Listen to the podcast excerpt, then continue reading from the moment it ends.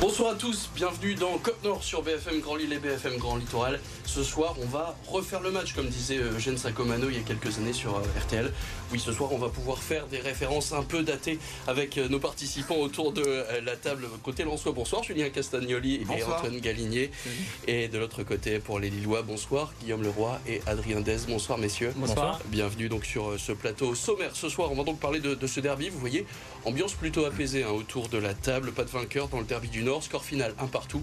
Diver Machado qui a répondu à euh, Benjamin André. C'était un match finalement qui s'est joué sans, beaucoup d'attaquants hein, des deux côtés. Des questions qui se posent autour du réalisme et de l'efficacité des neufs de chaque côté. Focus sur Jonathan David, Wesley Saïd et Eli Wahi dans euh, quelques instants. Et puis avec la trêve internationale, les deux équipes ont deux semaines pour se remettre euh, de ces derniers jours marqués par le derby, mais aussi par deux rencontres de Coupe d'Europe avec notamment l'exploit Lensois contre Arsenal qu'on débriefera, tout comme le nul du LOSC face à euh, Klaxvik. Alors on vous l'a dit, il y a donc cette équipe autour de la table et vous pouvez vous aussi participer à cette émission grâce notamment au hashtag COPNOR sur les réseaux sociaux.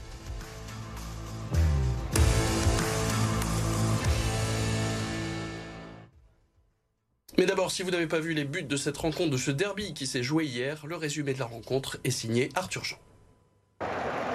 Pas de vainqueur dans ce premier derby du nord de la saison. Dominé, mais pas gagné, ça l'a compris bien à ses dépens. En première mi-temps, les hommes de Francaise multiplient les occasions, mais ce sont bien les Lillois qui ouvrent le score grâce à une tête de Benjamin André. Mais les Lensois ne se sont jamais laissés abattre et c'est Daver Machado tout juste entré en jeu qui égalisera, lui aussi d'un coup de tête. Score final 1-1, Lens est 14e. Lille aux des places européennes. Alors un coup d'œil rapide aux statistiques de cette rencontre avec un ballon principalement lillois, 58% de possession à peu près. Offensivement, c'est Lens qui a été le plus présent, 14 tirs dont 5 cadrés pour les Seniors, 8 frappes dont 3 cadrés pour les Dogs. À noter, aussi ces 3 en-jeu côté Lensois, donc contre aucun pour les hommes de Polo Fonseca. On va d'abord se concentrer, messieurs, euh, sur euh, les hommes marquants de chaque côté. On va commencer euh, d'abord par le LOSC pour toi, Adrien, qui a été l'homme marquant côté lillois. Benjamin André. Benjamin André, Guillaume. Lucas Chevalier. Lucas Chevalier. Zegrova. Zegrova. Chevalier. Chevalier. Alors on a euh, donc sur les réseaux sociaux, c'est Zegrova, comme toi Antoine, qui a été le plus plébiscité avec à peu près 43% euh, des euh, électeurs sur notre page X. On n'est plus forcément Twitter. BFM Grand Lille. D'ailleurs, on vous invite à aller sur cette page. Après chaque match, on poste, on poste le, sondage. pourquoi pourquoi Chevalier? C'est parades bah, Chevalier, pour moi, il y a deux choses. Il a quand même maintenu Lille dans le match à plusieurs reprises. Il a quand même fait des arrêts déterminants. Un meilleur jeu au pied, ce qui n'était pas le cas, je trouvais, sur les derniers matchs. Après, il a aussi bénéficié, je pense, un peu de la maladresse aussi lançoise, on en parlera aussi, mais globalement, il a fait un match, je trouve, très complet. Benjamin André pour son but?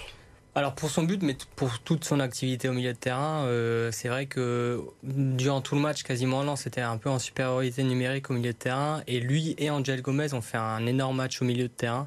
Euh, alors oui, Benjamin Andrés pour son but, il a failli marquer même un doublé euh, en deuxième mi-temps, il a loupé une tête aussi. Euh, mais Benjamin André pour tout ce qu'il a fait, toute son activité, surtout qu'il avait eu un début de saison un peu, un peu moins bien. Et là, depuis quelques matchs, il revient un peu au top de sa forme. Et puis Eden Zegrova, pour la samba qu'il a fait danser notamment après Mislav Frankowski qui doit faire des rêves en, en Kosovo. Ouais, deux, petits ponts déjà, je crois, sur le match. Ouais, ça fait mal. Après, c'est vrai que c'était le, bah, le mec qui, qui, ressort, euh, qui sort du lot, vraiment dynamiteur sur le côté. Il a permis de sonner un peu la révolte du côté du LOS qui n'existait pas vraiment au niveau attaquant. Quoi. Donc euh, c'est lui qui a mis. Il fait deux, trois matchs hein, qu'il est. Euh, c'est vraiment le, le, joueur offensif en ce moment chez nous. Bah, Antoine, je reste avec toi du coup. Qui est pour toi le joueur marquant côté soi? Samba en négatif. Samba en négatif. Ouais. En négatif. Bah Machado. En Machado. Positif. Machado en positif. Donc pour, euh, on en reparlera dans quelques instants. Guillaume. J'ai envie de dire Franck S pour le coaching, moi quand même. Franck S pour le coaching. Ouais, j'aurais dit Franck S aussi pour le coaching également. C'est vrai qu'on n'avait pas pensé, on pour, penser un peu joueur, mais en tout cas non, c'est euh, Kevin Danso qui a été euh, le plus plébiscité sur les réseaux sociaux. Ça s'est joué pendant longtemps avec Frankowski pour euh, là, je pense en négatif. Et donc Kevin Danso, finalement c'est Frankowski. Ah bah tu vois, aux dernières heures, ça a beaucoup bougé dans, les dernières heures, et on a donc Frankowski qui est élu avec 35% du, score. Effectivement, Frankowski qui a pas passé le, plus beau des, dimanches. Samba, pas forcément donc en négatif. Qu'est-ce qui t'a déplu dans sa prestation? Bon, c'est vrai qu'on. Enfin, j'ai vu ça aussi pour le match contre Arsenal, c'est les dégagements au pied, pas spécialement euh, très, très adroit là-dessus, alors que c'était une de ses forces quand même l'année dernière. Et bon, sur le but, il est aux fraises, hein, c'est clairement. Euh, il est pour lui le but, hein. enfin, pas que, mais. Euh, en tout cas, c'est sa sortie. qui ne sortent pas, ouais, c'est pour vous, Brice Samba, qui en, en tort sur le but. Est-ce qu'on peut dire au final que ce score, ce 1 partout, c'est mérité C'est en imitant un peu plus lilloise, imitant un peu plus lançoise ou absolument pas? Je vois ton air, Julien. Non. Je commence à connaître. absolument pas, donc. Clairement pas. Donc pour toi, Lens devait s'imposer? Ah bah oui, euh, oui clairement. Alors, euh, alors après, en fait, ça dépend comment on regarde le, le résultat. Euh, D'un point de vue statistique, euh, oui, on peut dire bon, allez, euh, il y a un petit peu plus de stats sur le, les occasions pour Lens, un peu plus de domination, en tout cas de contrôle du ballon de Lille. Statistiquement, on peut voir un, un on peut y supposer le match nul. Maintenant, euh, pour moi, euh, on n'a pas eu du tout les équipes qui jouaient de la même manière. Euh, moi, j'ai lu aujourd'hui que tout le monde avait l'intention de gagner dans la presse. Bon, je ne doute pas du fait qu'un joueur, quand il arrive sur le terrain, il joue pour gagner, ça, j'en doute pas. Après, au niveau de la tactique des intentions lilloises, moi, j'ai vu autre chose. Hein. T'as vu quoi Une défense qui était. Ah, j'ai plutôt. C'est pas Lens qui est en manque de réussite d'ailleurs pour si, vous Lens est en manque de réussite là-dessus. Euh, je vais pas le nier. Il y a quand même. c'est pas le premier match depuis le début de la saison. Il y a un souci à ce niveau-là. Bah déjà, euh, notre meilleur buteur, c'est Machado. Euh, bon, c'est un signe. Euh, maintenant, moi, de ce que j'ai vu, bah, j'ai surtout vu un, un Lille qui, qui, était quand même, bon, voilà, qui a, qui a, joué, essayé de jouer costaud, mais qui avait, qui avait peu, peu pas, pas autant d'intention que ça par rapport à un Lens qui a vraiment essayé de faire la différence. Est-ce que c'est quand même un bon point pour Lens? Non. Non c'est mieux que zéro. Quand on voit à la 70e, le but, il nous délivre quand même pas mal. Mais c'est vrai que les attaquants euh, en soi sont un peu euh, à, la peine. Et c'est un bon point pour Lille s'en tire bien. Oui. Lille s'en tire bien aussi. c'est un bon point. Donc euh, nous, c'est clair qu'on a arrêté un peu. Enfin, offensivement, on a quasiment rien fait à part Zegrova, comme on a dit tout à l'heure. Euh, c'est vrai qu'on a été. Euh, après, Lens a fait un bon match aussi. Ils ont l'habitude de presser haut. Ça nous a empêché dans les relances, sachant que c'est aussi notre point fort, les relances. Et là, on a perdu énormément de ballons dans, dans cette zone-là. Euh, ce qui fait que derrière, on n'a pas pu développer notre jeu offensif comme on le fait un peu d'habitude. Et euh, malheureusement, après, j'ai envie de dire, Ounas va faire du bien. Il est rentré en fin de match. Il a eu deux, trois opportunités pour faire de bonnes choses. Après, c'est lui aussi qui, qui perd le ballon. Qui perd le ballon sur le but. Sur le but. Donc, on a un pas forcément bon point côté Lensois, un très bon point côté Lillois. C'est un peu ce qui ressortait des conférences de presse d'après match. Je vous propose d'écouter. Euh, c'est Florian Sotoka et Lucas Chevalier. C'est plutôt euh, deux points de perdu parce que rentrer à, rentrer à 0-1 à la mi-temps, euh, ben, c'était, pas évident parce que je trouve qu'on a, on a, on a dominé cette équipe de, de Lille. On savait qu'ils, étaient joueurs. On a, on a réussi à, à bien les presser. Donc ils n'ont pas eu de, situation sur, sur tout le match. Et, euh, et voilà, nous, on aurait pu, on aurait pu prendre l'avantage avec, avec quelques situations, occasions nettes. Si on regarde la physionomie et on va dire la totalité du match, je pense que le point est pas mauvais on a, on a la chance de, de, mettre un but un peu contre le cours du jeu, de rentrer 1-0 à la mi-temps. C'est euh, du coup ce qui, ce qui, nous laisse aussi un peu espérer de, de, gagner en fait et un peu de frustration aussi de, se faire revenir. Mais, mais quand, on, quand, on, fait le point sur l'ensemble du match, c'est assez logique. On aurait même pu le perdre, je pense. On aurait pu gagner, on aurait pu le perdre. Euh, on partage les points, c'est assez, euh, assez équitable. Alors on va avancer un peu dans le débat. Euh, le but lillois, il est marqué sur coup de pied arrêté. C'est une des forces euh, lilloises cette année. 7 buts marqués sur 16 cette saison, donc sur euh, coup de pied arrêté, corner, etc. Il lance qui a beaucoup de mal à défendre sur, sur ses coups de pied arrêtés, puisqu'ils ont encaissé 7 buts sur 13 cette saison sur ces phases de jeu arrêtées. Est-ce que les fébrilités lensoises, comment on les explique cette année en, en défense sur ces phases arrêtées? Bah déjà aussi, sur celui-là, gros problème. Lille joue le corner à deux. Il n'y a qu'un seul défenseur lensois qui vient pour pouvoir presser hum. euh, sur la passe. C'est déjà un gros problème sur ce, ce genre de. Ils s'y attendaient pas forcément à ce jeu, euh, comme on appelle à la rémoise. Ouais. Enfin, il y a une faiblesse manifestement un, cette un petit peu attentif sur, sur le but. Il y a, il y a Samba qui, qui évalue mal en fait hein, le le qui rate sa sortie, hein, clairement. C'est Benjamin André qui lui passe vraiment devant, Exactement. qui coupe le ballon. Donc euh, c'est pas la première fois. Il y a, il y a, on, pourrait reparler du but à Séville. Hein. Pareil, il y a une mauvaise anticipation, mauvais placement et et euh, voilà. Donc c'est pas la première fois. C'est une, une, difficulté. Euh, je trouvais un peu attentiste. Je pense au corner contre Arsenal où bon, il n'y a pas but il y a la parade de Samba, mais là aussi, on a un joueur qui se retrouve euh, à 10 mètres euh, tout seul. Tout seul. Et heureusement qu'il tire sur Samba, parce qu'à 2 mètres à côté, il ne peut pas l'arrêter. Quoi. Alors, Donc, voilà, la difficulté là-dessus, euh, oui, c'est vrai. Alors on va parler maintenant des, attaquants. On va se projeter donc euh, sur le front de l'attaque des deux équipes. Si on regarde euh, quelques statistiques, je m'en excuse encore, Julien. Euh, si on regarde, évidemment, on peut parler de Jonathan David. Hein. Ah mais on pourra, on pourra, bien sûr, avec grand plaisir. Mais d'abord, donc Jonathan David, c'est un tir, 88 ballons, dont 9 perdus. ce tir, évidemment, tout le monde s'en souvient. Cette espèce de tentative de lob un peu raté sur Brice Samba. Eli Wahi joue 30 minutes, il ne frappe aucune fois. Saïd il tire deux fois, il encadre un seul sur une heure de jeu.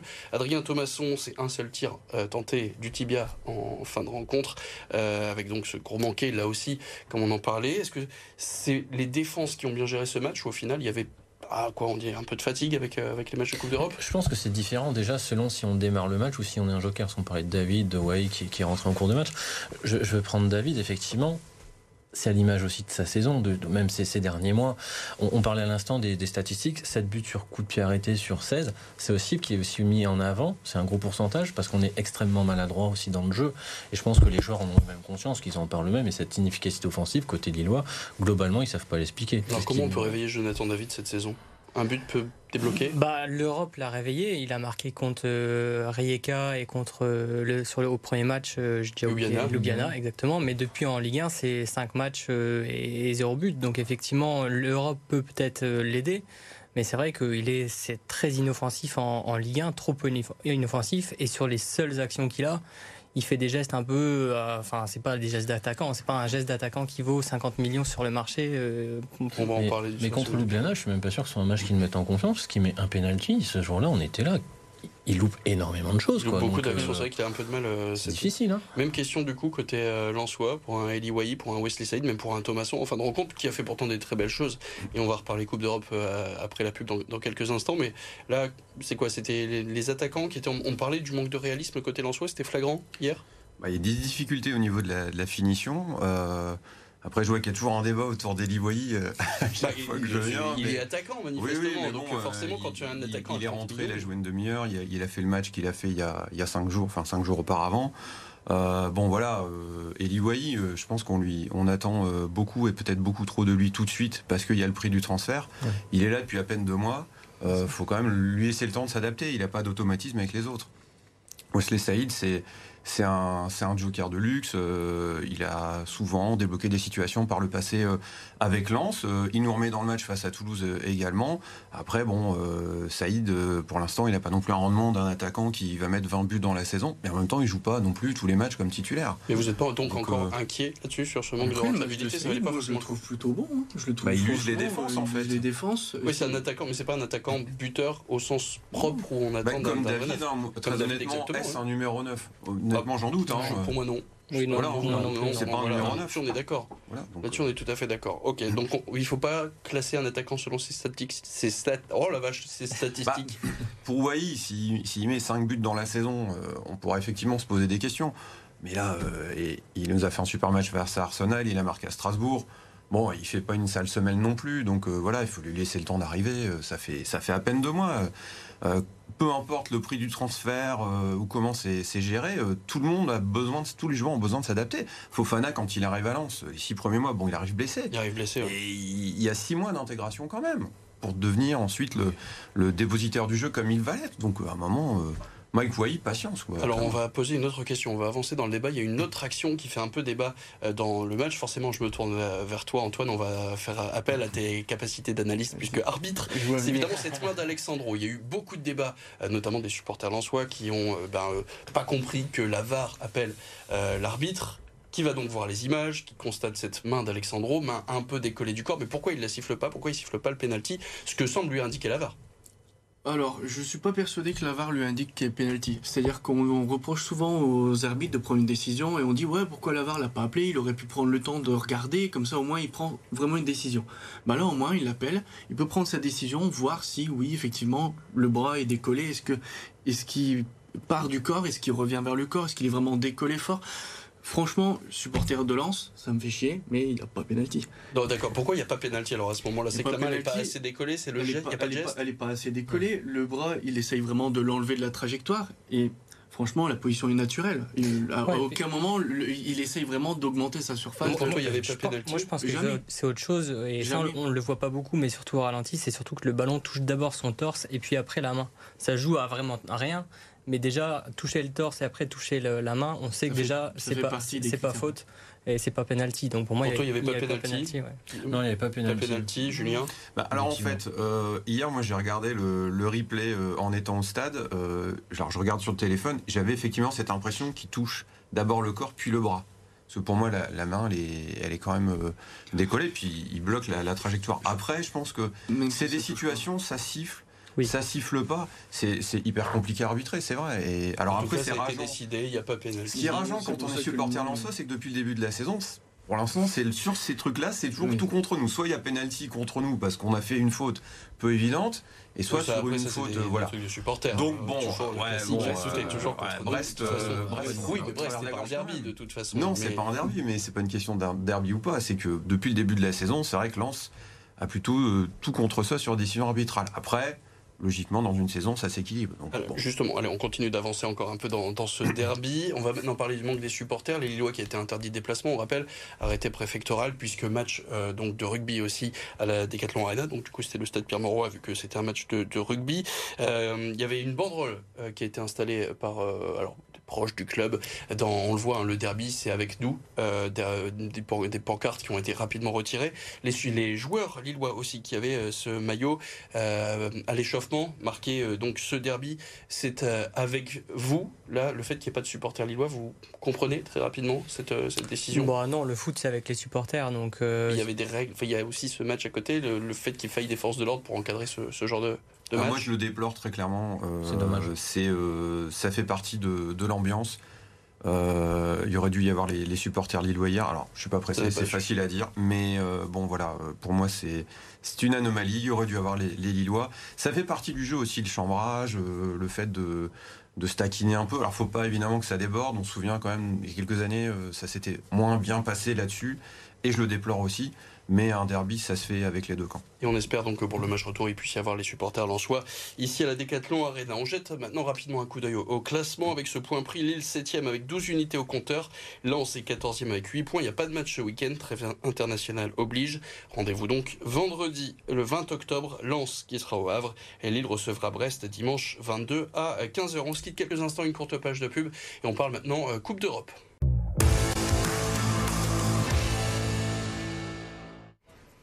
On est reparti dans Cop Nord. On va maintenant revenir sur ce qui s'est passé euh, mardi puis jeudi avec d'abord euh, cette victoire de Lens face euh, à Arsenal. Vous étiez au stade peut-être cette semaine, Tout Antoine? Oui, J'ai Julien pas pu. Pas pu. Euh, quelle ambiance?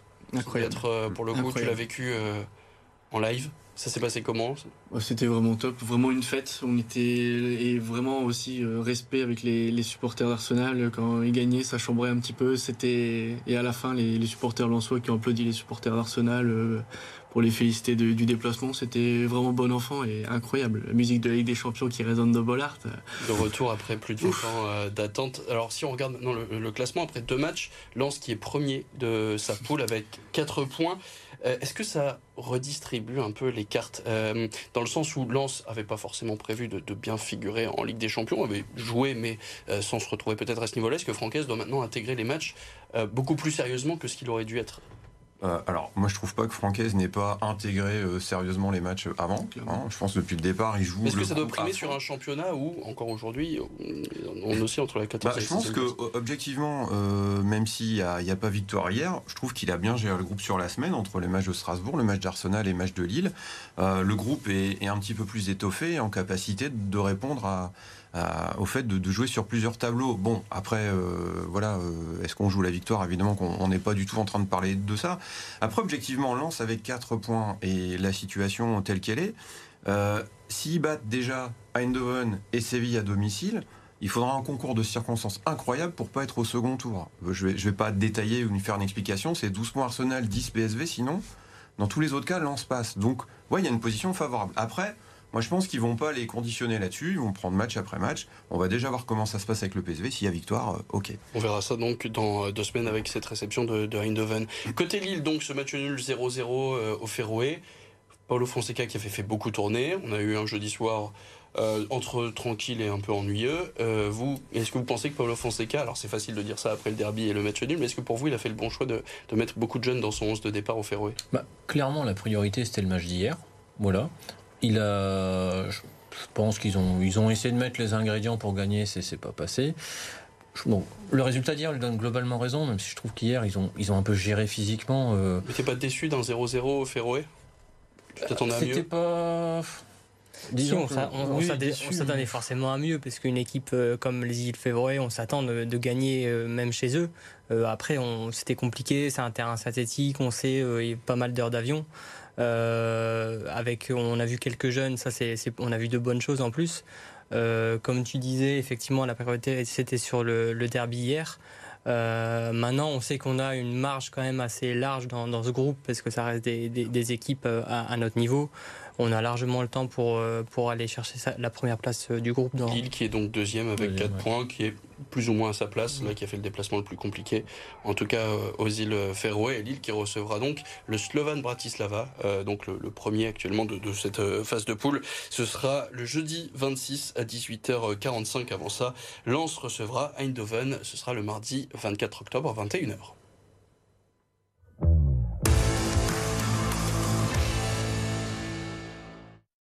Et le reste de l'actualité sportive de la région vous est présenté par Arthur Jean ce soir.